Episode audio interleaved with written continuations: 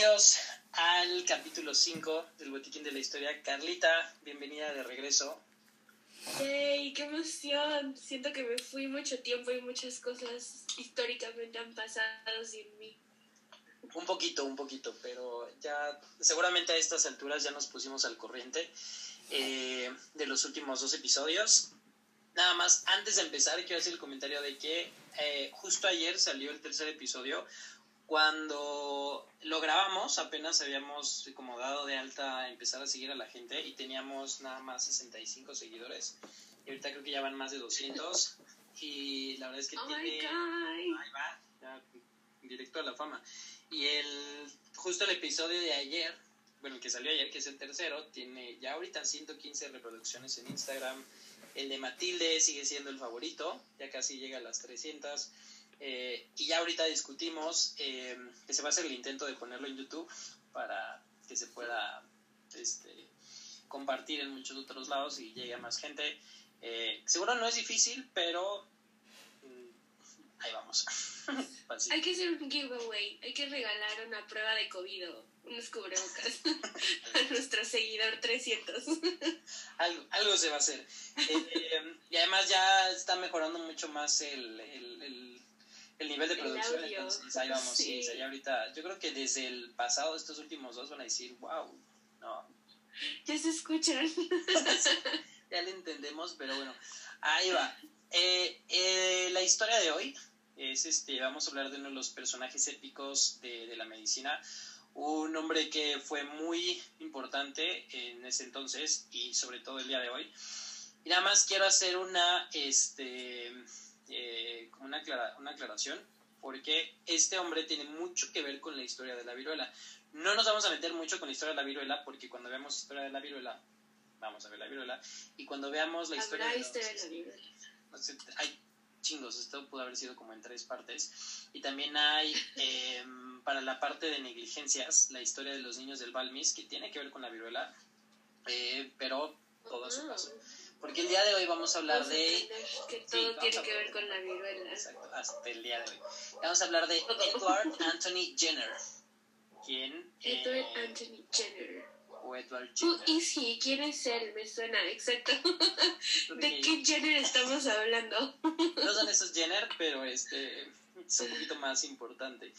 Eh, entonces, quiero aclarar que no podemos hablar de Jenner sin obviamente tocar a la viruela. Vamos a hablar mucho, pero esto se va a tomar en otros lados. Sobra decir que la viruela devastó a la población mundial, casi nos elimina, o sea, más que el COVID. ¿no? El, el COVID no es nada comparado con la viruela. Y que de hecho el último registro, la última defunción fue en 1978. Entonces no tiene tanto que ya la viruela no es un problema para el ser humano. O sea, hay gente vacunada que todavía se acuerda de la viruela. Pensemos en eso, amigos. Todavía hay mucha gente viva que, que le tocó decir, ay, güey, tiene viruela. Eh, y la verdad es que ya no nos podemos preocupar tanto, aunque ahí lo tienen, vamos a ver ahorita dónde tienen todavía las cepas de la viruela. Eh, pero no, no, no nos podemos preocupar tanto gracias a este Edward Jenner, quien no es el que inventó la vacunación, pero fue quien popularizó la vacunación. Y es gracias a él y al trabajo que hicieron este, otras personas este, y a esta historia que le vamos a contar de los niños del Balmis, el cual, o sea, cómo se logró este, inmunizar a toda la población. Porque seguramente alguien está diciendo aquí como de, no, Edward Jenner no inventó la vacunación.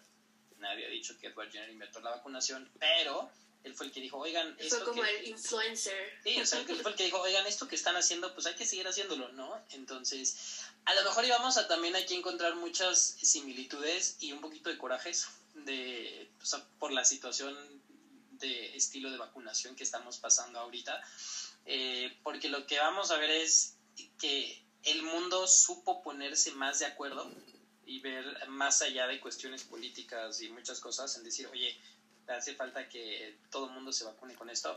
Y vamos a decir, ¿por qué si pudieron antes, por qué todavía no ahorita? No tenemos la respuesta, solamente es como de, miren, aprendamos. People, man. Sí.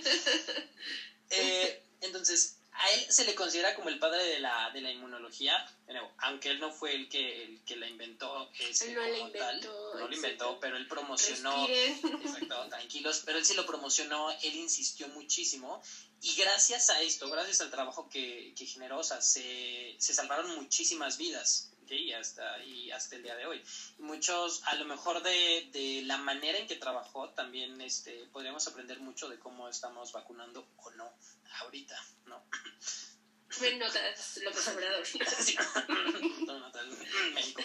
Eh, lo que sí es que el impacto de su trabajo y la recepción del mismo en la época de hoy, por eso es súper, súper, súper importante. Eh, entonces, pues vamos a ver. Ahora, no podemos exagerar más la importancia de todas estas cosas y sobre todo en todas las etapas de la vida, no solo niños, adultos, este, adultos mayores, que ahorita estamos como muy pendientes de si ya los doctores y si ya los profesores, pero es súper, súper, súper importante. ¿ok? Como adelanto, nada más, eso sí, o spoilers del episodio donde veamos a la viruela, es, es necesario decir que la viruela existe desde la prehistoria. Se tienen, eh, digamos, este, datos de hace más de 10.000 an- años antes de Baby Jesus Christ, o el Mesías? ¿no? como le quieran decir, donde ya, o sea, ya se había registrado rastros del virus, eh, también en, en cabezas momificadas del faraón Ramsés V, que falleció en 1156 a.C. De hecho, cuando yo vi esto dije, órale, es que a Ramsés le pasó mucho, pero ¿tú sabes cuántos Ramséses hubo? Sale un número. Tres. Hubo 11. Eso era como muy, casi, era como muy familiar. Ahí vamos, o sea, si al menos me dijiste 300, güey, pero no. Pero, eh, o sea, a uno de estos Ramséses le dio viruela. Entonces, desde allá hasta 1978 O todavía sea, ¿y se hubo- murió de viruela? Seguramente. O sea, o sea Ahí su, su, su momia tenía viruela, entonces es probable que sí. Eh, la viruela también fue la que causó la plaga de Antoine en la antigua Roma en el 108 a.C., donde murieron 7 millones de personas, que no sé cuánta gente había en ese entonces, pero yo creo que había como 7 millones 100 mil. A lo Punto mejor, cinco, sí. sí, exacto. Entonces, como casi todos los seres humanos. Eh, a los 11 años de edad, Mozart tuvo viruela, no se murió de esto. Este, y antes que alguien diga, ¿por eso se quedó sordo? No. Ludwig van Beethoven fue el que era sordo, que se cree que Ah, fue por sífilis. Sí, no, no, pero este, es que hay, hay gente, hay gente de todo. Y de hecho él se cree que fue por sífilis, pero ese es otro chisme para otro día. Eh, antes, la viruela tenía una letalidad entre el 20 al 60% en adultos y más del 80% en niños, que en ese entonces eran adultos chiquitos, ¿no? No, no existía esto de, de la infancia Niñito. ni mucho menos. Eh, existían formas de tratar a la viruela, lo que asemeja un poquito en cómo se empezó a tratar al, COVID ahorita, porque eh, pues era, pues a ver, inténtale, y de hecho, este, muchos de los, o sea, de- se juzgaba en, en- entonces cómo trabajaban los médicos y así como estamos juzgando el día de hoy, ¿no? Entonces, pero o se hacían cosas que decían, güey, ¿por qué haces esto? Y que es como de, "Mm, y si le damos dióxido de cloro y ponemos tapetes sanitizantes, entonces es un ciclo. Uy, odio esos tapetes. Neta, necesito que ya desaparezcan. Además, porque no sirven de nada y como que nada más te ensucian el zapato y nada más sientes que vas regando. Horrible. Y a mí me lados. choca que me regañen cuando no paso por ellos. O sea, ya sabes, los ves todos muertos, llenos de lodo al revés, y me los salto. Y el del súper es como, eh, señorita, ¿puede pasar por el tapete? Y yo, como, pues sí puedo. Sí, puedo, pero ¿qué creen? Entonces, eh, de nuevo, se intentaba hacer algo, o sea, digamos, aquí lo que podemos hilar un poquito es que intentaban hacer algo para quitar la viruela y también nosotros empezamos a hacer algo por quitar al, al COVID, pero digamos, hoy en día tenemos y sabemos hacer más cosas, entonces, shame on us, más que en los de Te antes. digo, ¿eh? Porque no te ha pasado que llegas a algún lugar, te toman la temperatura y es como 33.5, bienvenido. Es Yo, ah, como, gracias, estoy muerto. Estoy muerto. Ah, ok. Gracias por avisarme. ¿no? Entonces ya, ya, ya no tengo que pagar la American Express aquí. Me siento súper sí, porque a los muertos no les da COVID. Uf. Gracias. No, o, en, o en la, o en la, o- o en la fila del súper que le, le dices a, la- a la señorita, no, a ver, es aquí, ¿no? Mátame la neurona. Y todas las personas atrás de ti ponen su manita así como aquí. Te que me pasa eso hasta entrando a los hospitales. Ya sabes que toman la temperatura en la mano y yo como ¡ah! Pero nunca se me olvida. 33.5, bienvenida. Y yo, gracias. viva. Eh, y así como existía entonces todo esto, también antes existía ya algo que era como propiamente una vacuna, eh, no era tal como lo hacemos hoy en día, pero era una manera, eso, el método preventivo que tenían, como cuando decían, ahí viene la viruela, se hacía algo que se llamaba la variolización, que eh, es, como un primordio de la vacuna, digamos, donde sí se había visto que cuando hacían esto, algunas personas sí quedaban inmunes, sí sobrevivían, porque otras sí les terminaba de dar y se morían. Este, y lo que sí es que en muchas de estas ocasiones, o sea, lo de menos era que no te murieras, pero sí quedaban a lo mejor unas secuelas, unas marcas en la piel, que en, en ocasiones quedaba como un estigma, ¿no? Del, del soy viruloso, pero estoy vivo. Eh, digo, la verdad es que la expectativa de en ese entonces no era tan alta, entonces si ya quedabas con una marquita, pues daba igual, ¿no? O sea, o era la viruela o, no, o era la viruela o algo te comían, como ya habíamos este, quedado. Entonces, técnicamente esta variolización era como hacer una inoculación. Lo que tomaban era con una pseudolanceta de ese entonces, tomaban una muestra de las lesiones activas este, de una persona que estaba infectada y lo que hacían es como que se administraba, se inyectaba o como que se lanceteaba tantito, te le embarraban en el, en, el brazo y ya, ¿no? Decían, pues a ver, ojalá no te dé y si te da, pues, ¿no? My bad. Esta práctica... Sí,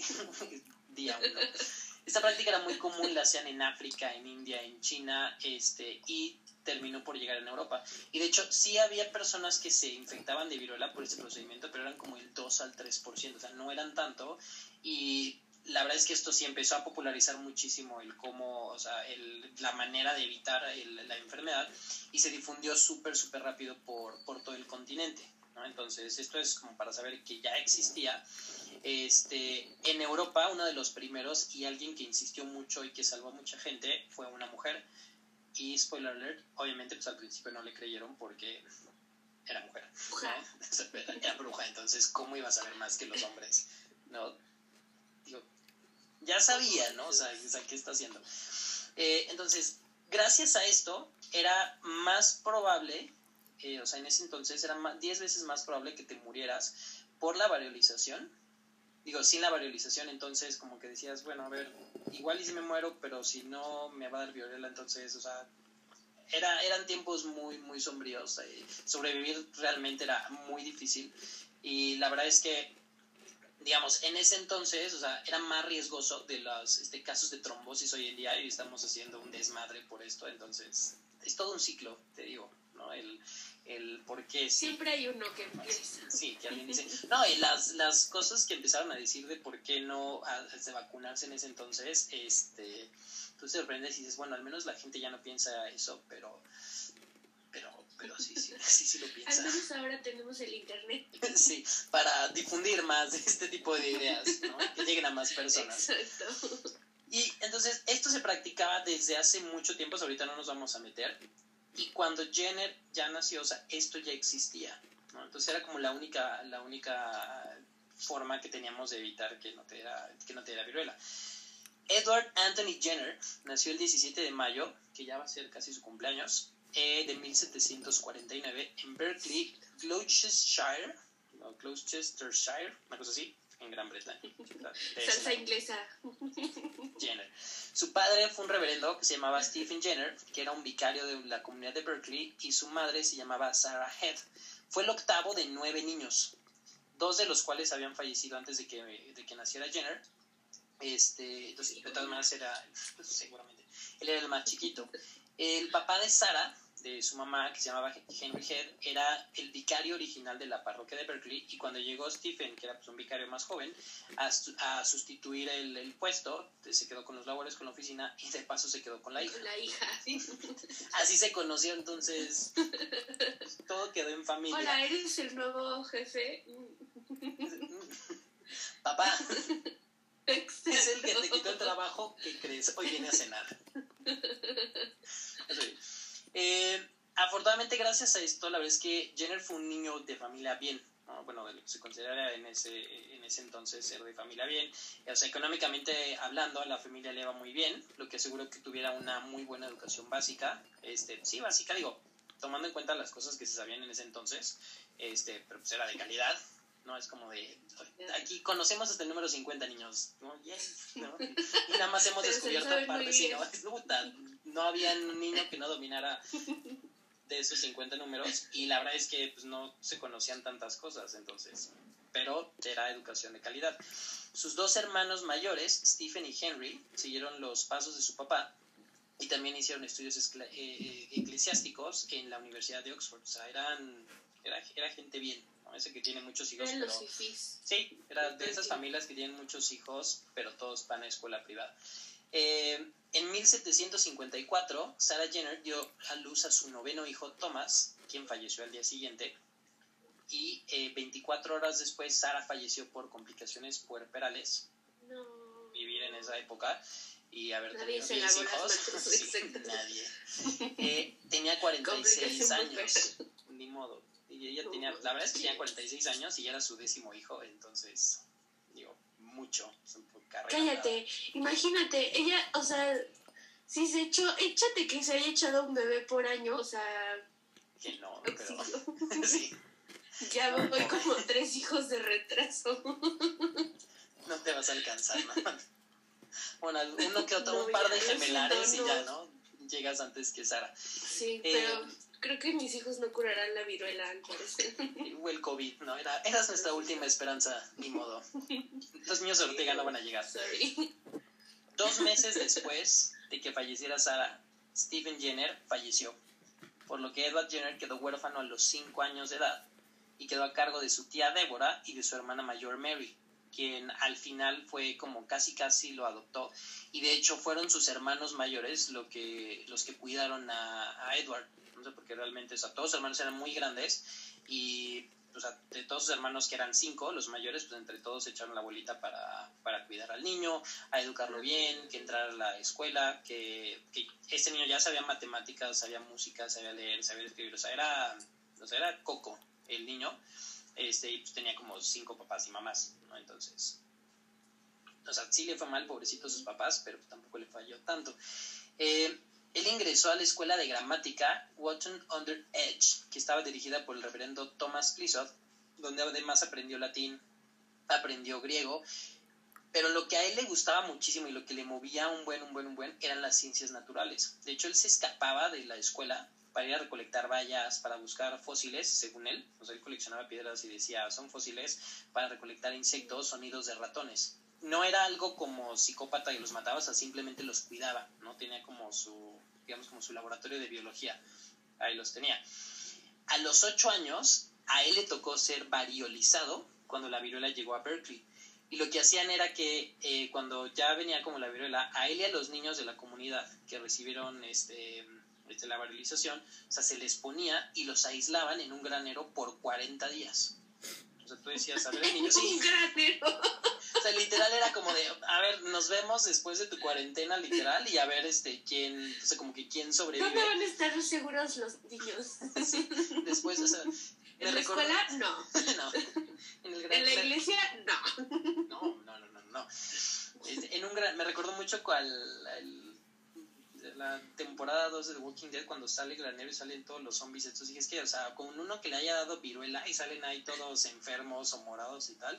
Y era como, pues a ver, ¿no? O sea, los echabas, o sea, los, les ponías esto y los echabas ahí y decías, bueno, pues suerte, ¿no? Ojalá no les dé nada y nos, nos vemos cuando salgan. Eh, afortunadamente a él ni a ninguno de los otros niños este, se enfermaron. De hecho, me imaginé muchísimo como una, una tipo, este, señor de las moscas, ¿no? Que hicieron a lo mejor su propio, su propio gobierno y su propio todo ahí metido. Ahora así como- vivimos aquí. Sí, no, como ya no- se acabó el mundo exterior, entonces somos nosotros y el granero. Seguro cuando abrieron. Olvídense de papá y mamá. Jenner, yo ya no tengo. Todos entonces, como, eh, yo no, no tengo, exacto. sí, La mitad como, "Ah, nadie tiene mamá aquí. ¿Qué es la mamá? ¿No? Como. eh. Ah. Sí, o sea, qué risa, pero. oh. Eh, y ya que sobrevivió y pasó la viruela por su condado, continuó su educación y a los 13 años de edad se hizo aprendiz slash ayudante de un cirujano y apotecario, ¿no? Como los, que era como un pseudo farmacológico, en la ciudad de Sudbury, cerca de Bristol, o sea, era como cuasi R1 de cirugía y farma a los 13 años. A los tres. A sí. los 3, o sea, 13 pero. Matilde igual, así, a los 15 ya era partera, como. ¿Qué onda? Es que mira, Siento como... que mejor hubiera estudiado medicina. Sí, es que el problema fue que como, como inventamos la pubertad y como... Tener 40 y no voy a ser nadie. No, es como soy el R2 a los 40. Y es que yo creo como inventamos la pubertad y como inventamos la, la adolescencia y todo esto, pues es, le inventamos grados y grados y grados y grados. Entonces, eh, pues no, antes los niños eran como, ya tienes 13 años, ya ahora ya puedes ser doctor, ¿no? Y, ¿por qué no? También siento que está bien, siento que también lo dije en Matilde, pero, o sea, yo a los 13 años como... No tenía ni idea. No, ya sabes, como que estaba pensando, no sé, pero no eran cosas como... Útiles. Muy elevadas. como para ser farmacóloga. No, jamás. Para estudiar esto. De aquí, gracias a esto, Jenner se muda a Londres y de nuevo, está bien chavito, es un morrito, para eh, ser aprendiz de un doctor que se llamaba John Hunter en el hospital de Londres en St. George. O sea, aquí ya estaba un poquito más grande, pero, o sea, seguía, entonces, seguía puberto, ¿no? Eh, este doctor John Hunter, la verdad es que era muy buen cirujano, era muy buen biólogo, era anatomista y, o sea, como tal, era un científico a todo dar. Y aquí Jenner trabajó con él por dos años. Y aquí fue eh, como que nació una, una relación de amistad académica, profesional muy, muy, muy, muy, muy este, este, estrecha entre ellos dos, hasta que el doctor Hunter falleció en 1793 tiempo, tiempo después, pero digamos que fue de esos mentores, amigos que le, que le ayudó mucho a, a Jenner. Y la verdad es que algo que vamos a ver con Jenner es que él como que medio flotaba por la vida, pero haciendo cosas. O sea, nada le dijo que no. O sea, era muy como de, ah, sí, ¿no? O sea, no tuvo como un, un, un objetivo, simplemente las cosas que le gustaban, por ahí se iban. Pero que ahí es la diferencia, o sea, era, era hombre, para empezar, era de familia bien y estaba educado, comparado con, con lo que dices, la historia de Matilde, donde a huevo hasta, o sea, si no era por Porfirio Díaz, este, ahí hubiera quedado. Porfirio Díaz, ¿dónde estabas? Sí, en estos días lo extrañamos mucho. Pues sí, eh, justo qué buena comparación acabas de hacer. O sea, como este era como, wow, te encanta así, ves, es científico. Matilde era como, duda, hay ropa sucia en la casa, what are you doing?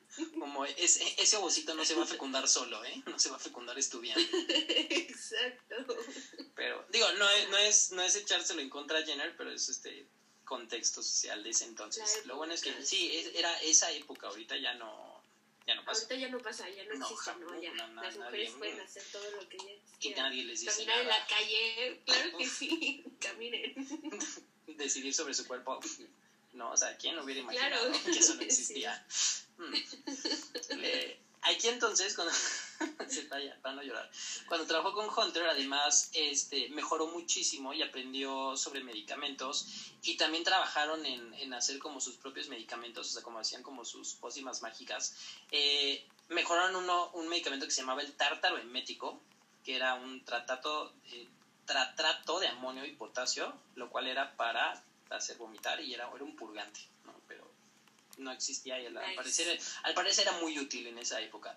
Aún así, aunque era muy buen clínico y, y era aprendiz de cirujano, realmente las cosas que a Jenner le gustaban eran muchísimo, o sea, sí le gustaba eso, pero lo suyo, lo suyo eran las ciencias naturales, 100%. De hecho, él ayudó en una de las expediciones del capitán James Cook, este, que era un miembro de la flota naval inglesa, se fue con él un día para clasificar y nombrar a una cantidad enorme de especies recolectadas en una, en una eh, como excursión que había hecho. O sea, le dijeron, oye, ¿quieres venirte a un barco? Vamos a ir a buscar animales y a ponerles nombre. Y Jenner dijo. Sí, a huevo. no, oye, ¿qué tengo que hacer? Nada, ¿no? Entonces se fue para allá. Eh, ya no fue a la segunda. Sí, o sea, literal fue eso, es como de, le puso nombre a quién sabe cuántos animales. Participó en dos, eh, y la segunda fue en 1772, y en la tercera, que fue en 1779, ya no participó, lo que fue muy bueno porque en esta última expedición el capitán James Cook fue asesinado por nativos de la isla de Hawái, que esta fue su última expedición. O sea, digo, sí, podías de repente irte a barco y a ponerle nombre a animales, pero a lo mejor te mataban los, los nativos de Hawái, ¿no? Entonces, Unas por otras. Sí, ¿no? Y tú pones, pero, o sea, este cuate ya era médico, fue como pirata buena onda, navegante, arquitecto, podías que si quería ser dios, momia, todo, o sea, ¿cuál era tu preocupación? Wow. O sea, si alguien te decía, oye, Jenner, o sea, sí, o sea, literal, si alguien te dice, oye, ¿quieres venir a un crucero y vamos a ver qué encontramos? ¿No? Es como, ay, espérame, es que le debo al SAT, ¿no? O sea, o es que... ¿Quién cuida a mi perrito?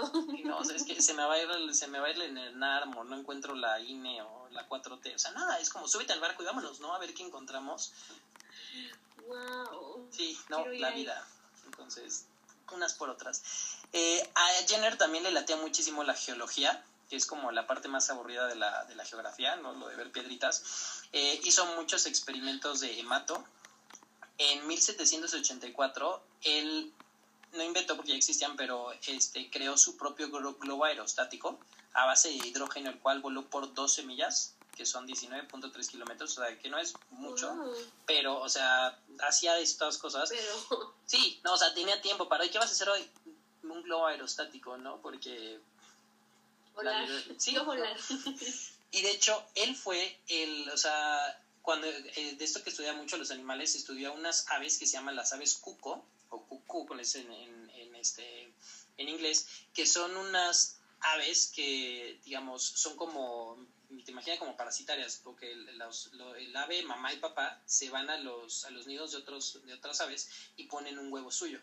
Entonces, este huevo de, del cucú nace antes, tira los otros este, huevos este, originales y cuando nace los papás pollo, bueno, los papás pájaro adoptivos no se dan cuenta, entonces lo alimentan a él. Esto que se sabe así tal cual y esto en cualquier Netflix de animales o Animal Planet, este, lo puedes ver y que, o sea, sí es un, o sea, es este, es un mecanismo evolutivo que tienen estas aves para sobrevivir, o sea, que ponen su huevo y que alguien más cuide a sus, a sus crías. Él fue el que lo describió él fue el que dijo, oigan, estas, el que dijo, oigan, estas aves impostores, el bebé, son los, o sea, son malos y hacen esto, este, porque tenía tiempo, ¿no? Tenía tiempo de quedarse viendo pájaros y a ver que, oye, ven, ese cabrón ya se metió y ve qué pasó, o sea, se enteró de todo el chisme. Que es un capítulo de La Rosa de Guadalupe esperando pasar. Sí, y así nada más estás viendo cómo nace el, Porque además era, o sea, en, y además cuando los ves en, este, en los documentales, o sea, este huevo, pollo, bebé impostor es enorme y los papás a lo mejor son como tamaño colibrí, de todas maneras le dan de comer. Y además lo que siempre es lo ves así Ay, como qué bonito nuestro bebé. Sí, ¿no? Y los otros lo ven desde allá como de, ah, mira, ¿no? Entonces, y gracias a esto lo admitieron en The Royal Society, Society of London, donde están así los meros, meros, meros del conocimiento científico, pero por esto, o sea, porque, o sea, no por nada relacionado con la vacuna, no por nada con la viruela. Sí, o sea, la viruela sigue haciendo las suyas por todos lados y este güey estaba viendo pájaros este, impostores. Robarse familias. Sí, exacto. Entonces, o sea, su vida era muy... Obviamente, eh, hubo muchos naturalistas que intentaron desacreditar su trabajo, porque obviamente pasa en todos lados cuando dices, oye, este, no sirven los zapetes sanitizantes, mm, no, algo está mal. Oye, es que esto es así. Mm". por ellos. Sí, ¿no? Algo, algo hacen. Este, y esto fue como el primer tipo de movimiento antivacunas de su época, por, o sea, no porque tuviera que ver con nada con, con, estos pájaros, sino por intentar desacreditar a Jenner. Este, y de hecho, sí cuando Jenner dijo, oigan, hay que hacer esto de la vacunación tal, mucha gente dijo, no le hagan caso porque él es el que dice que hay pájaros que ponen huevos en, en otros nidos y... No es del pájaro. Y no es como de, mijito, no lo escuches, ese es el que cree que hay, hay pájaro, pájaros impostores, entonces... Hay de todo. o sea, sí. Y de hecho fue hasta 1921 cuando ya se tomaron como pruebas fotográficas de esto, de los pájaros impostores, donde dijeron, ay, güey, tenía, tenía razón Jenner, pero pues la gente antivacunas siguió diciendo. Y porque sí es cierto, mucho de cuando él dijo, parte de lo que la gente no le creía a las vacunas era por esto. Entonces, y dijeron muchas otras cosas más que ahorita vamos a ver. Eh, Jenner además tocaba el violín, tocaba en un grupo musical y escribía poesía. O sea, este güey hacía de todo. O sea, cuando yo te dije que te iba a contar la historia de un rockstar, o sea... Rockstar, sí. de todo. Y hasta ahorita no ha hecho nada que salve a la humanidad. Y lo, y lo va a hacer. O sea, se dio la vida de ir, venir, hacer, ir en barcos, ver aves y, y todavía no había hecho como su, su labor más importante. Eh, de hecho, el último trabajo que Jenner publicó fue el de los patrones migratorios de las aves y de la invernación de los erizos. O sea... Los erizos invernan, estoy aprendiendo un Sí, o sea, y, todo eso es gracias a Jenner. O sea, sí hizo mucho por las ciencias naturales, digo, y, o sea, digo, por la vacunación, pero las ciencias naturales era, era su hit, ¿no? Y esto fue, o sea, todo lo que hizo antes, y, y fue hasta 1796 cuando hizo ya su descubrimiento, bueno, su promoción del descubrimiento que ya existía, que era la, la, vacunación. O sea, años después, o sea, ni siquiera fue, o sea, es que tuvo, es como lo que dijimos con Matilde, o sea, tuvo tiempo de ir, venir, nadie lo cuestionó, a él le decía, era el huérfano de la familia bien, y, y, sí, ¿no? fue hasta allá. En ese entonces, o sea, cuando Jenner estaba haciendo todo esto, eh, se tenía la creencia o la hipótesis de que las personas que trabajaban en las granjas bovinas o las granjas lecheras, o sea, que se pasaban ordeñando vacas, no podían contraer la enfermedad, ya que estaban expuestas a una variante que era menos letal, conocida como la cowpox o la variante bovina, ¿no? que me, late más como suena cowpox. Eh, porque o sea, ya existían estas personas, como les aparecían en las ubres a las vacas estas este, como pseudoviruela, lo que veían es que no por lo general no se enfermaban, pero como que nadie había hecho la relación, siempre decían, ah, pues esos no se enferman, pero ya. Eh, Jenner un día escuchó a un granjero decir, I shall never have smallpox, for I have had cowpox. O sea, nunca me va a dar la viruela porque me dio la viruela vacuna. Este, ya, pero era como, un, como una creencia, nada más. ¿no? O sea, casi casi estos granjeros decían, pues la viruela me la pela porque ya me dio la de las vacas. Pero nadie lo había estudiado. Sí, o sea, nadie lo había estudiado, entonces fue como de, me. Era una teoría, nadie dijo sí cierto, no cierto, pero con esto Jenner hizo la hipótesis de que entonces a lo mejor no solo te protegía a, este, a, las personas que, que, ya les había, o sea, que les había dado esta cowpox, pero que a lo mejor si te ponían la cowpox, si te, de alguna manera como que te hacían la variolización con la cowpox, podías este, protegerte contra la otra, ¿no?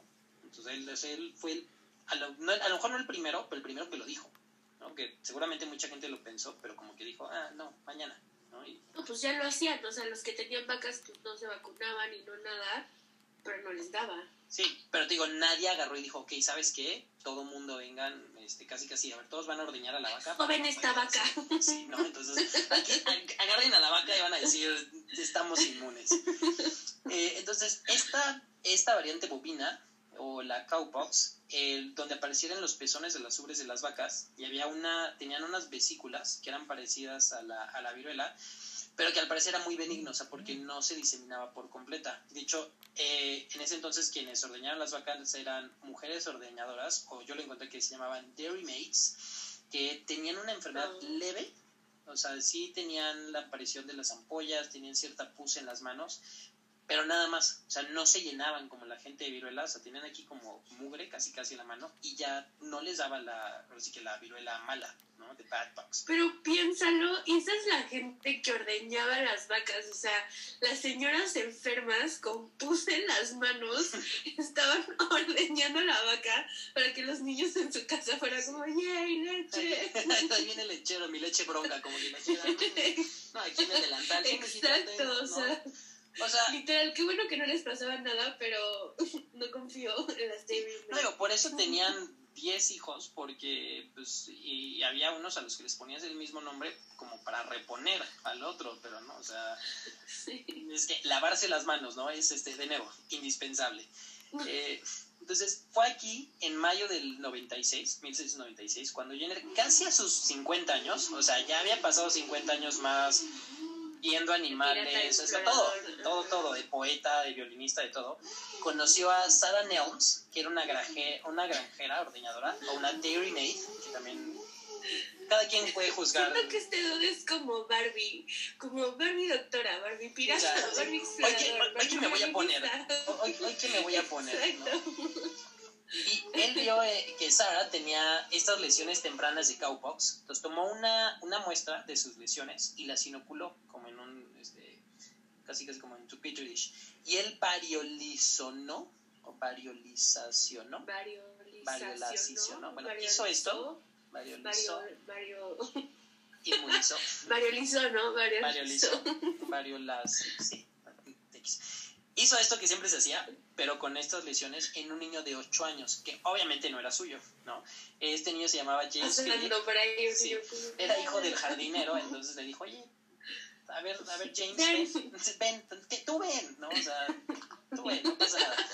Entonces, James sí desarrolló síntomas leves, un poco de fiebre, mialgias, cuerpo cortado, se le fue el apetito, pero muy, muy, muy leves, o sea, nada severo, como por nueve días, pero ya el último día se le quitó.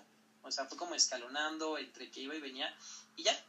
Más tarde, para ver si se había servido. Pero agarró la pus de esta señora y se la puso al niño. casi, casi. O sea, sí hizo como dice una medio preparación, pero se la puso así tal cual.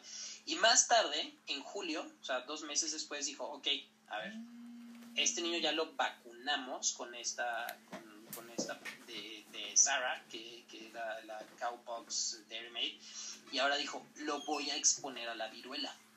Entonces, o sea, porque si no, no podías probar si era cierto o no.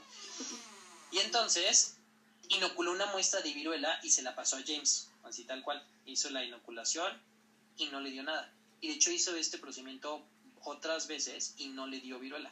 O sea, lo que a, lo mejor le hubiera eh, obviamente enfermado a otra persona, a James no le dio, gracias a que ya tenía esto.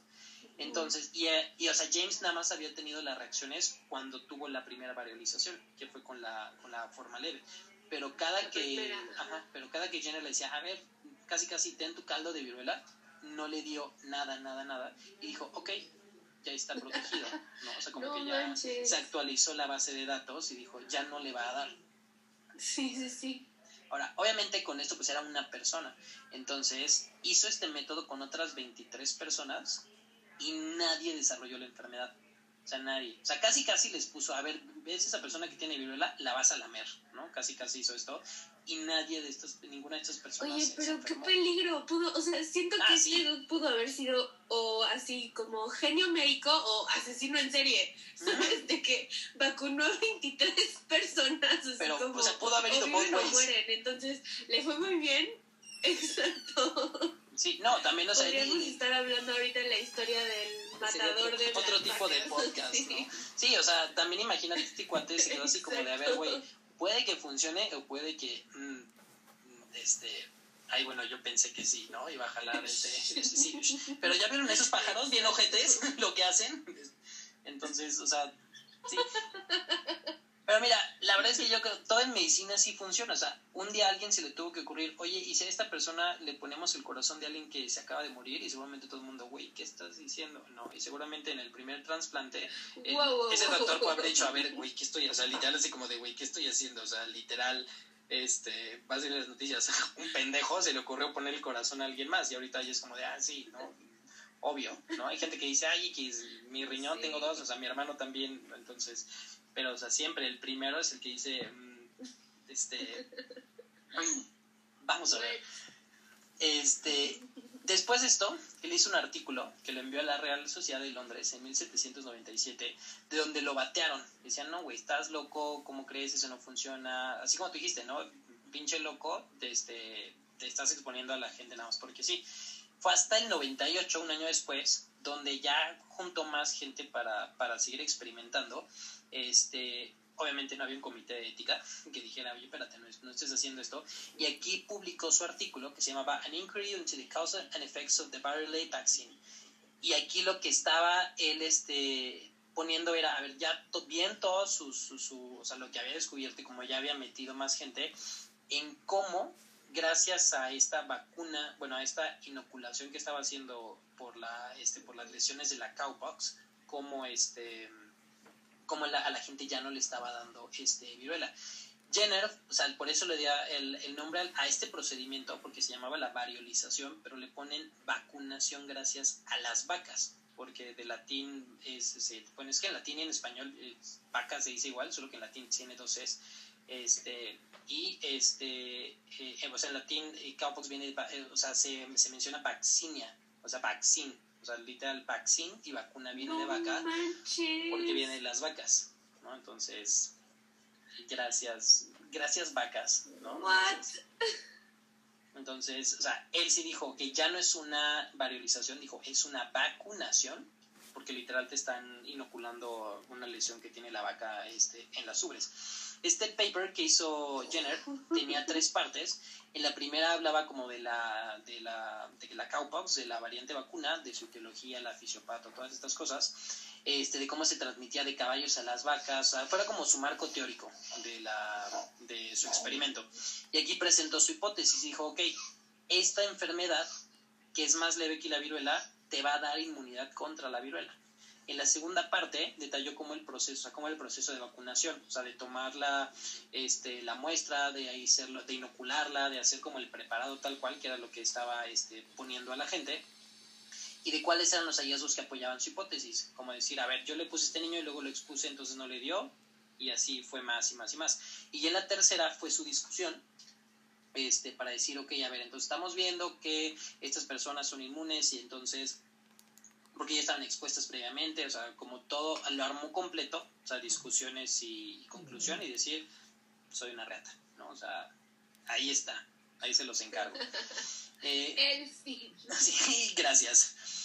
A esto la sociedad médica, o sea, como tal, estaba entre que sí, entre que no. La verdad es que como todo en medicina, o sea, hubo gente que sí se convenció y hubo gente que no. Hubo gente que, y de aquí fueron como ya en sí los primeros antivacunas, que decían, es que ese procedimiento, como vienen las vacas, va a hacer que a la gente le salgan cuernos de vaca o tal cual una cabeza o extremidades de vaca. O sea, ese, o sea, ese era el, eso era el, nos quieren, nos quieren controlar y me van a poner un chip en la, en la vacuna. Antes se llamaba, me van a salir cuernos de vaca. Literal. ¿No? Entonces... Me van a hacer vaca. Sí, y literal esa, estas creencias este, infundadas este, pues no, no, existían. Y de hecho, cuando yo estaba haciendo esta investigación, o sea, muchas veces te pones a pensar en, en, o sea, todo lo que ha pasado ahorita en el COVID, lo que han dicho las vacunas, que si sirven, que si no sirven, que si te van a controlar, que el 5G, que las señales, que Elon Musk, dices, ¿por qué la gente está tan pendeja? Pero cuando hice esto me di cuenta que es que no es que esté pendeja la gente, es que sigue pendeja la gente, ¿no? O sea, solamente cambiamos de tecnologías y de las cosas que había, pero, o sea, cuando alguien dijo, oigan, si te pongo esto no te vas a morir, mm, mm, mm, me voy a hacer vaca, ¿no? No, no, no, no me voy a morir, pero, exacto. pues es como esta ley de vida que todo el mundo conoce, que es como, la pendejez no se crea ni se destruye, solo se transforma. Lo ves en todos lados, entonces dices, wow, ¿no? Pero bueno. Eh, aún así, no solo médicos fueron los que se opusieron, otros de los que se opusieron rotundamente es alguien que ha hecho, obviamente, muchas cosas buenas para el mundo, la Iglesia Católica. uno, de los, uno de los principales opositores fue el Papa León XII, quien dijo, quien quiera que permita ser vacunado, deja de ser un hijo de Dios. La viruela es una sentencia de Dios, así la vacunación es un afrento al cielo. Sic Papa León XII, 1829. O sea, como el Papa dijo, si te da viruela es porque Diosito quiere y si tú no quieres que te dé, te vas a ir al infierno. Sí, sí, porque en muchas en muchas culturas el que te enfermaras era este eh, porque algo malo habías hecho, porque habías pecado, lo que tú quieras, pero porque la, la gran mayoría de las culturas tienen este arraigo de este de lo religioso, lo mágico, sí, pero algo que y digo, y se fue quitando eso poco a poco mientras había mucho, pero algo que tiene mucho la, la religión católica es que si no estás sufriendo, Dios no está siendo feliz contigo. O sea, tú viniste a sufrir aquí. That's true. Entonces, este, sí, fue lo que dijo, oye, es que si te pones la vacuna ya no vas a sufrir y Diosito va a llorar, ¿no? Porque Diosito quiere que, que estés triste, que sufras. Y entonces dejabas de ser hijo de Dios. A lo mejor no te morías de una manera horrible y no contagiabas a toda tu familia, pero ya no ibas a ser hijo de Dios, ¿no? Entonces, prioridades. Exacto. Eh, entonces, hubo gente que sí, hubo gente que no, y aún así Jenner pues, siguió buscando voluntarios para seguir haciendo más pruebas, pero la verdad es que después de tres meses nadie se animaba, o sea, y gracias a, pues, a todas estas personas que decían que no, y fue poco a poco, la verdad, cuando los médicos empezaron a utilizar este, el, el método, y fue hasta 1800 cuando la técnica se empezó a popularizar en Europa. O sea, y de hecho, de la, las, las, primeras personas a las que empezaron a vacunar fueron a soldados, a marinos y a los huérfanos, porque ninguno de estos tres podía decir que no. Ay, no. Y huérfano seguro vio un chingo, entonces, este, de hecho, uno de los primer, de los pioneros en empezar la divulgación en, en a la fuerza de, de, vacunas, porque te vacunas, fue Napoleón Bonaparte, quien en ese entonces tenía 31 años. Bueno, no sé, no quiero decir que sí, que no, porque si no alguien me va a decir, no, pero Napoleón no era doctor, entonces no tengo que saber esto para este podcast. Eh, entonces, él ordenó la vacunación para todos sus soldados, dijo, van o van. También el duque de York, de, de York, perdón, que era hijo del rey Jorge de Gran Bretaña, ordenó así la vacunación para todos los miembros del ejército y después esto para toda la población civil. O sea, ya cuando empezaron a ver que sí, a la gente que decía, oye, no, es que las vacas, o el papa que decía, no, porque Diosito va a llorar, dijeron, no, ni más, y empezaron a vacunar.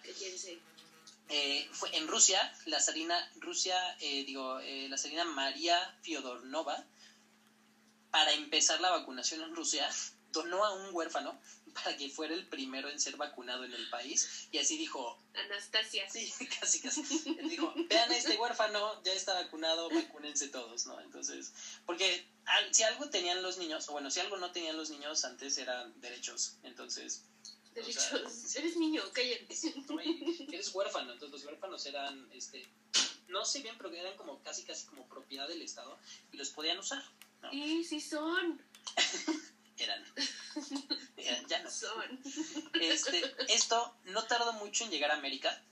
Y de hecho pasó primero en la Universidad de Harvard. 100 años. Sí, tiempo. Seguimos esperando.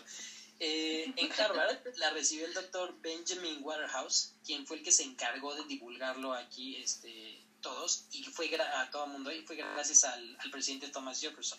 Entonces, digamos que piden es hoy el día el Jefferson de entonces en la vacunación, porque Jefferson le metió muchísimo a, Estados Unidos para que se vacunaran. Igual así fue, oye, pero es que me va, ni más, o sea, que se vacunara todo mundo. Este, no se tiene, o sea, bueno, no encontré este, cosas que dijeran de México, pero si no estaba Porfirio Díaz, me imagino que, que a nadie le importó. Yo creo que sí estaba. Seguía. de que él sí estaba. Por eso todos estamos aquí. Gracias, Porfirio Díaz. Por él.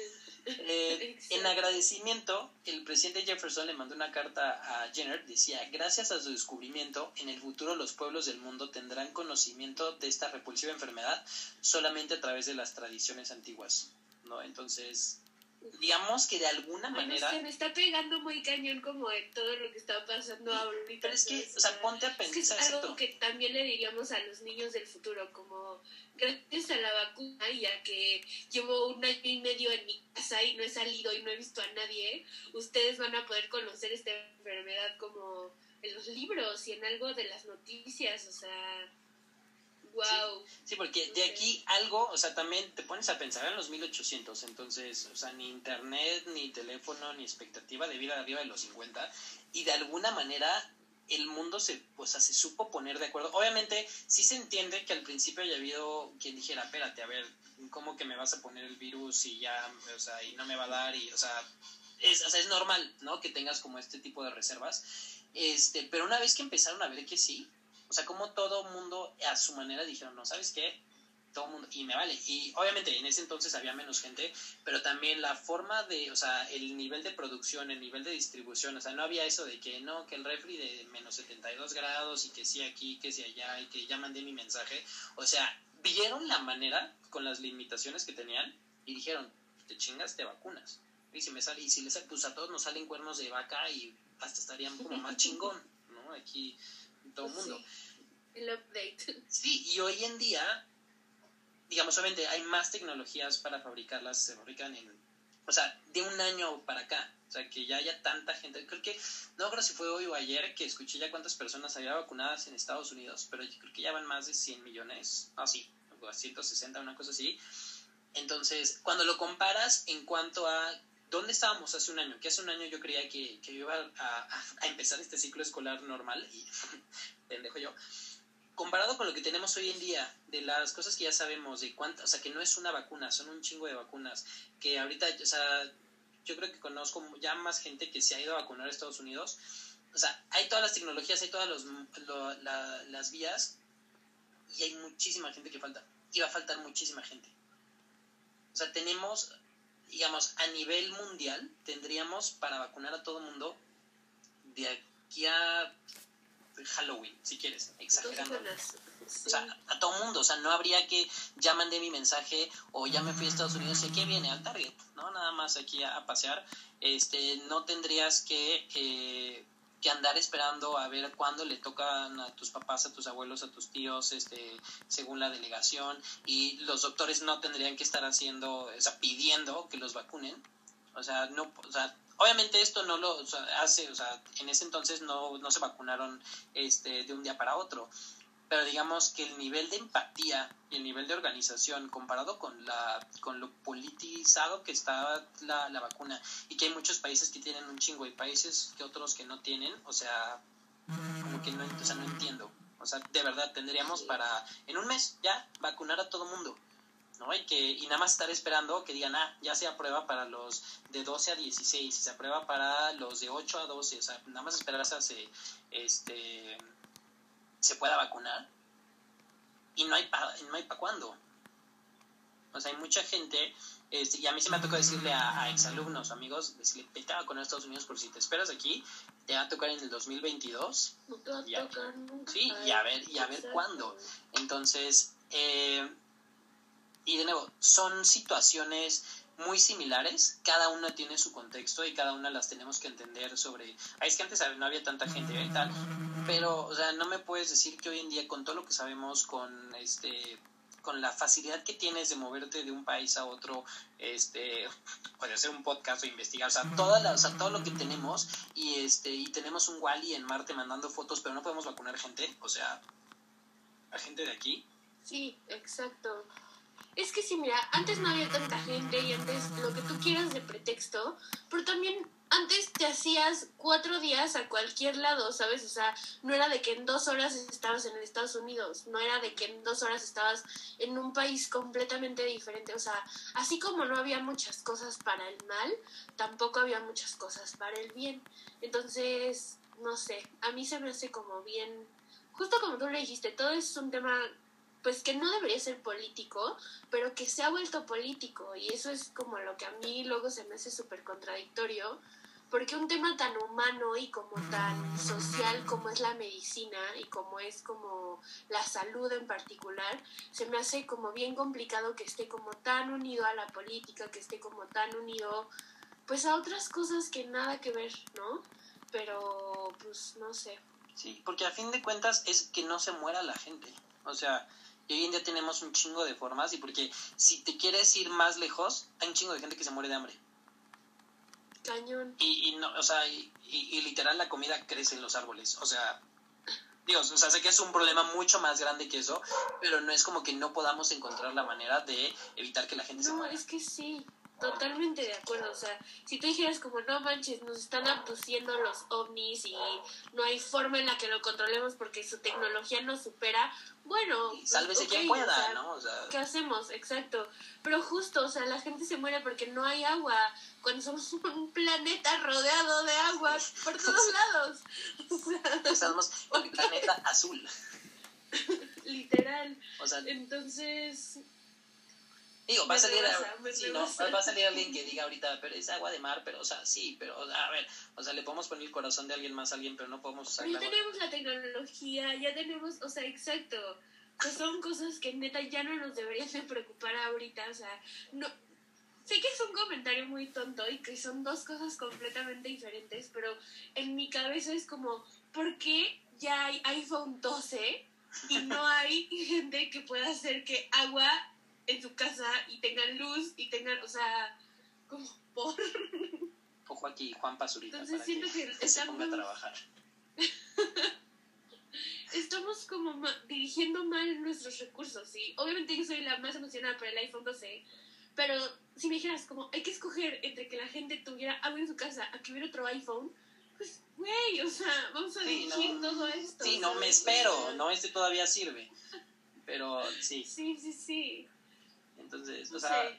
Siento que es un tema, siento que nos va a llover como malditos. y, y porque mira, la verdad es que, o sea, se tardó mucho en erradicarse la viruela, o sea, es- esto fue, empezó en 1800 y fue hasta 1978 cuando fue el último caso. Obviamente ya no pasaba como, como antes y cuando veamos la historia de la viruela, de hecho ese caso fue muy casi casi como de Doctor House, pero bueno, pasó. Este, pero sí lo lograron, o sea, con las limitaciones que tenían con el, o sea, mandabas un mensaje y cuando llegabas allá, pues la intención del mensaje a lo mejor ya era otra, pero se pudo. Y la verdad es que no hay, no hay forma lógica que me expliques por qué no estamos pudiendo ahorita. O sea, Por eso te digo que la carta me llegó como a lugares como muy profundos de la cuarentena, ¿sabes? Como de algún día en el futuro ellos solo van a saber esto por los libros, porque tal vez ya vivamos en cuarentena, ¿sabes? O sea, tal vez ya nunca más volvamos a salir y ya todo sea como, como esto que se hablaba de la nueva normalidad, que decíamos como, bueno, pues es que ya no hay otra normalidad, o sea, ya No. nunca nada va a volver a ser igual que antes, pero yo siento que hay veces que hasta ni uno mismo profundiza tanto, o sea, no, no. no sé, no sé si a ti te pasa que luego tienes como flashbacks de cosas que hacíamos y que dices como, sí. ¿por qué no estamos muertos? Sí, es como, O que, o sea, en, en, en mi siguiente cumpleaños, o en la siguiente vez que vaya el cumpleaños de alguien, yo me voy a comer del pastel que alguien ya le sopló. O sea, literal, o sea, literal, alguien le, o sea, alguien dijo, eh, sí, soplale, o alguien, o sea, alguien se le hacía muy fácil meterle el dedo para embarrar a alguien, o que ese güey se fuera de boca al pastel, y todos, "Mm, sí, nada más, no, dame un cachito donde no se ve la nariz, y eso era normal.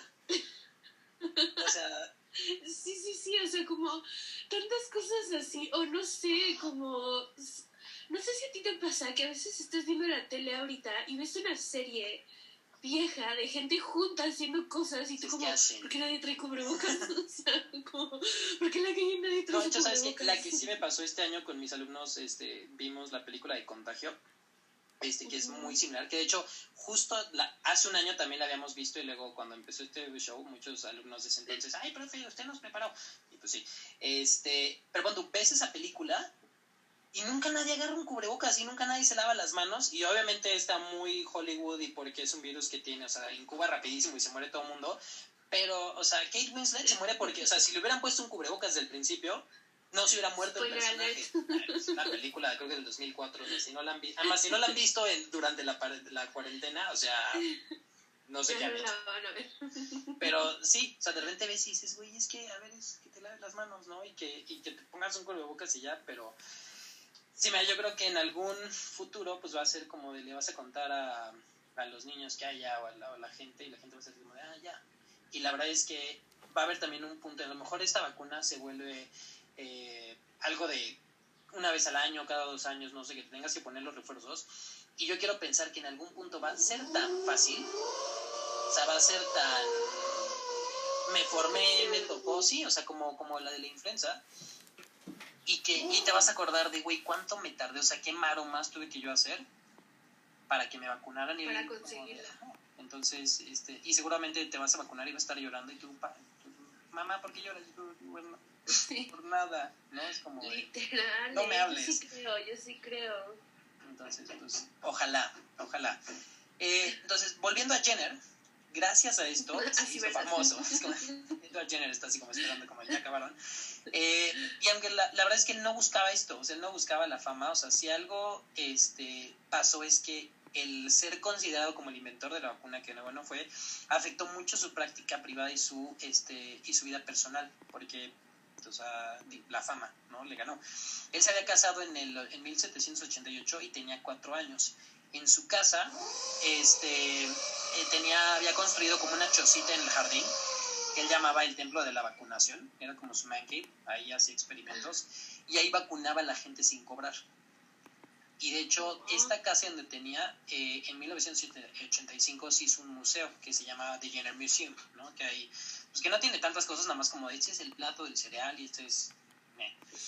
Eh, el Parlamento inglés, sí, dibujo de la vaca, ¿no? Eh, el Parlamento inglés le dio... Un huérfano. la vaca y el huérfano. Aquí. Le dieron 10 mil libras por su contribución y cinco años después le dieron 20 mil libras. O sea, le dieron así un chingo de lana, un chingo de lana.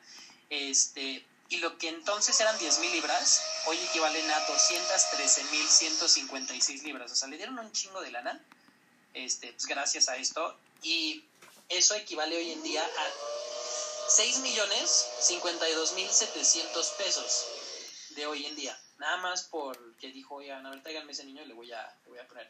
No sé, este, a cuánto, cuánto era la libra en 1800, pero este, pues hoy en día está como en 27, 28. Pero aquí era un chingo de lana, era un chingo de lana, ¿no? Donde, o sea, Sí, donde sí, lo sí. veas, en ese entonces y ahorita. El problema es que tanto lo elogiaban como lo atacaban, ¿no? Y aquí, o sea, hubo mucha gente que seguía siendo antivacunas por cuestiones económicas, sobre todo ya que la variolización era también un negocio que existía desde 500, 600 años. Entonces es como si alguien ahorita dijera, oye, Herbalife no sirve, porque spoiler, Herbalife no sirve y es pato tóxico. Entonces, o sea, la gente que, que se dedicaba a esto, pues dejó de recibir dinero porque pues ya no lo, ya no lo hacían. Y de hecho en 1840 en Inglaterra y, y a partir de ahí en toda Europa la variolización se prohibió y lo que empezaron a poner fue la vacunación. Poco a poco fue en todo el mundo, pero digamos, este negocio que tenía mucha gente, pues se les cayó. Eh, después de este boom de la vacuna, Jenner se retiró de la vida pública y solamente se dedicó a trabajar en su consultorio en Berkeley y a ver animales y a irse a pasear a ver la naturaleza, que la verdad es que este, eso era lo que le gustaba. Y ya a partir de aquí, o sea, todo este proceso de vacunación y de nuevas vacunas, pues ya lo fueron haciendo otras personas. O sea, Jenner literal fue un día estaba escuchando a las a los este a los granjeros y se le ocurrió, o sea, tuvo la idea, pero este, nada, o sea, no, sea, él no, él no quería otra cosa, él dijo, bueno, ya, ya hice mi parte, este, gracias, ¿no? Por dejarme participar. A lo largo de su vida, este, en 1810, o sea, él tenía cuatro hijos, su hijo mayor Edward y su hermana Mary murieron de tuberculosis. Dos años después, su hermana Anne iba a fallecer de la misma enfermedad, al igual que su esposa Catherine, en 1815. O sea, en estos cinco años se le murieron el hijo, la hermana, este, eh, otra hija y, la esposa. ¿okay? Este, y esto hizo, o sea, se terminó por recluir más. Digo, ya para entonces este cuate ya, ya estaba grande, ¿no? O sea, ya... O sea, porque lo, lo mero mero que había hecho fue en, este, en, en 1800. Y para esto fue que, este... No, antes. Bueno, 1796, pero ya tenía 50 años y estamos hablando de casi 20 años después. En 1820, Jenner, después de pues, o sea, que haberse retirado mucho, que ya nadie sabía nada de él y que nada más trabajaba ahí, murió, eh, no, en 1820 tuvo un infarto, pero no se murió, todavía no se muere. Tuvo un infarto, no se murió, este, estaba y la sobrevivió. Entonces ya hijo, hermana, esposa, hija muertos, ahora él tenía un infarto. Y el 25 de enero de 1823 vio a su último paciente, este, que era un amigo suyo que estaba en fase terminal. Lo había ido a ver, este, estuvo con él, o sea, no sé qué, y se regresó a su casa. La mañana siguiente fue encontrado en su estudio después de que no bajó a desayunar y ahora sí había tenido un infarto, este, que ahora sí ya se murió el, el 26 de enero de 1823 a los 74 años en un domingo. Sus restos los enterraron junto a sus padres, su esposa, su hijo en el cementerio de la iglesia de Berkeley y digamos, gracias a él es que tenemos, o sea, todo este esta promoción, esta importancia de la vacuna, porque realmente él no fue el quien la descubrió en sí, o sea, él perfeccionó, digamos, la técnica, pero este sí fue, digamos, el primer intento científico en tratar de controlar una infección, este, bueno, una enfermedad infecciosa, ¿no? Porque, o sea, ya lo hacían antes, pero antes era muy como de, bueno, aquí en mi, en, en mi región, pero Jenner fue el que dijo, no, a ver, a todo mundo, ¿ok? De hecho, el doctor Benjamin Jetsi, que vivió de 1737 a 1816, es de quien se tienen los primeros datos de emplear esta técnica mucho antes de que Jenner lo hiciera para prevenir la viruela.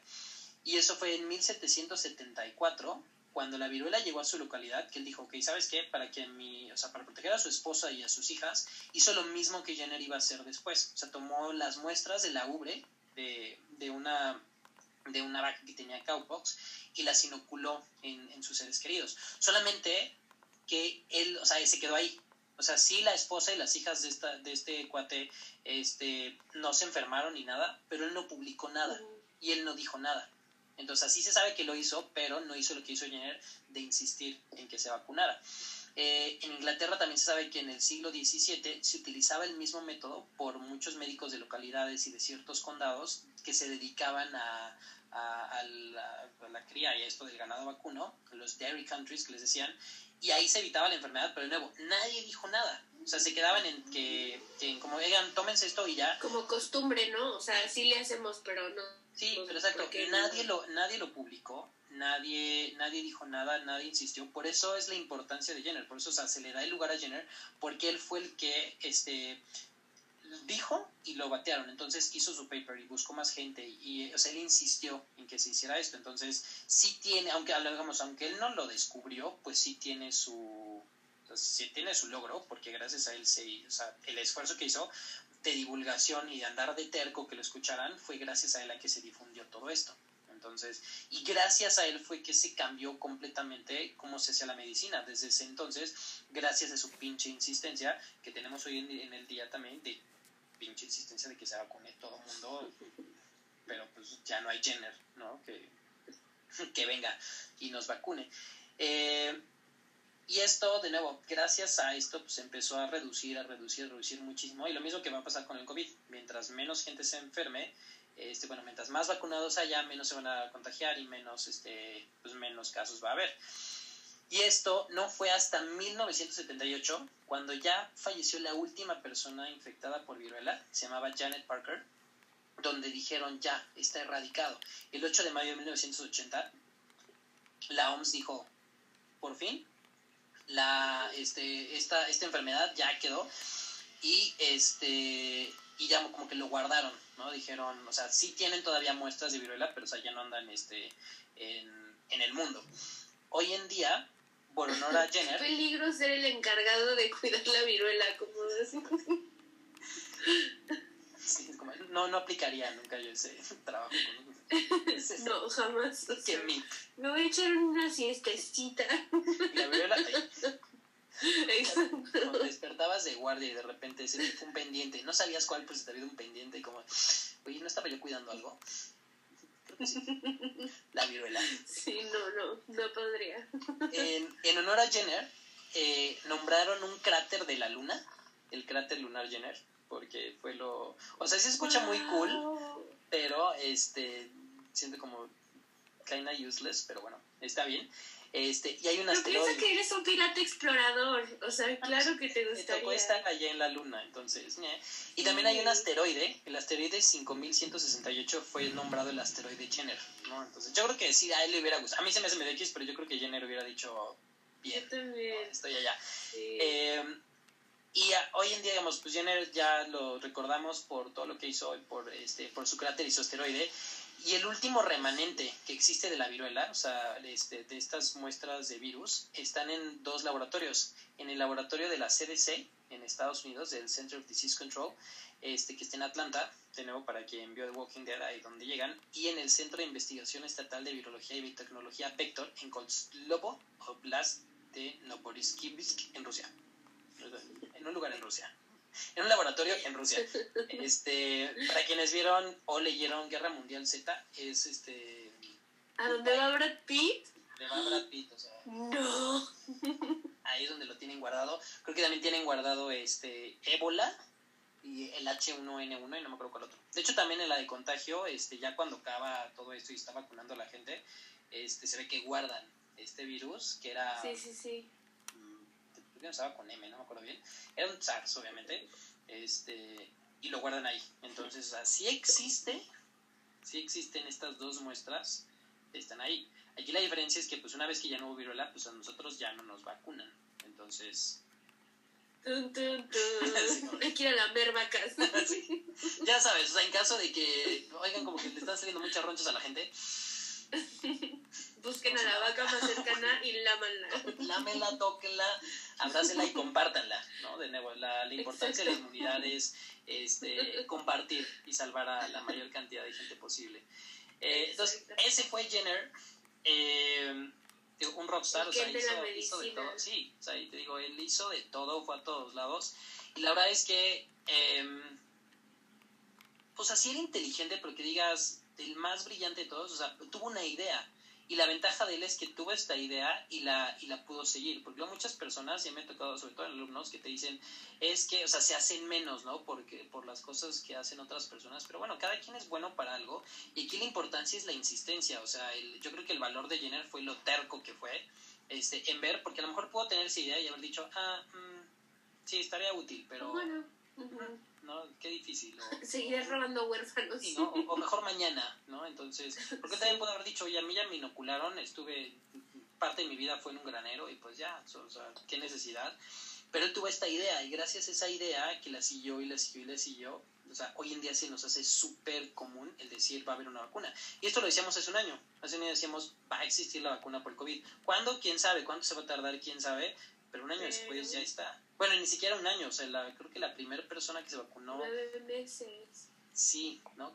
O sea, en diciembre aquí empezamos, pero en Estados Unidos creo que la primera fue en julio. O sea, digo, Sí. somos 7 billones, lo que tú quieras, pero ahí está. Entonces, o sea, fue gracias a, a que alguien. Fue lo mismo que también platicamos con, con Matilde. O sea, Matilde puede haber dicho, "Ah, ¿sabes qué? No voy a volver a hacer la prepa o Soy ya no, mujer, ya no, voy a- ¿no? Es como, quiero otra cosa. Jenner también pudo haber dicho esto. Como los otros doctores que inoculaban a su gente ya no decían nada. Este, y cuando lo batearon, pues él también pudo haber dicho, ¿sabes qué? Este, pues ya, ¿no? O sea, ya no, o sea, ya no, ya no hago otra cosa.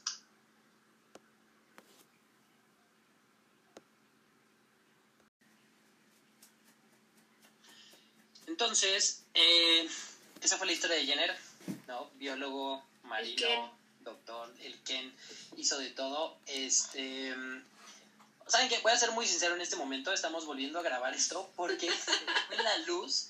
Este, entonces voy a, o sea, si se logró hacer esto, quiere decir que logré unir estos dos videos y si no, pues ni modo, esta, esta digamos como despedida, saludo, gracias, va a haber sido como para... Espontáneo. Sí, ¿no? Para, o Special Features, cuando salga el DVD de la primera temporada, así lo van a ver. Pero bueno, en Anchor sí va a salir porque sí se puede unir, pero para que vean que todo esto es real, todo esto es este con nuestro nivel de producción, aunque ya tengamos el micrófono y... Entonces y somos dos millennials intentando tener un podcast. Ayudar. y tenemos nuestras contraseñas en un post-it.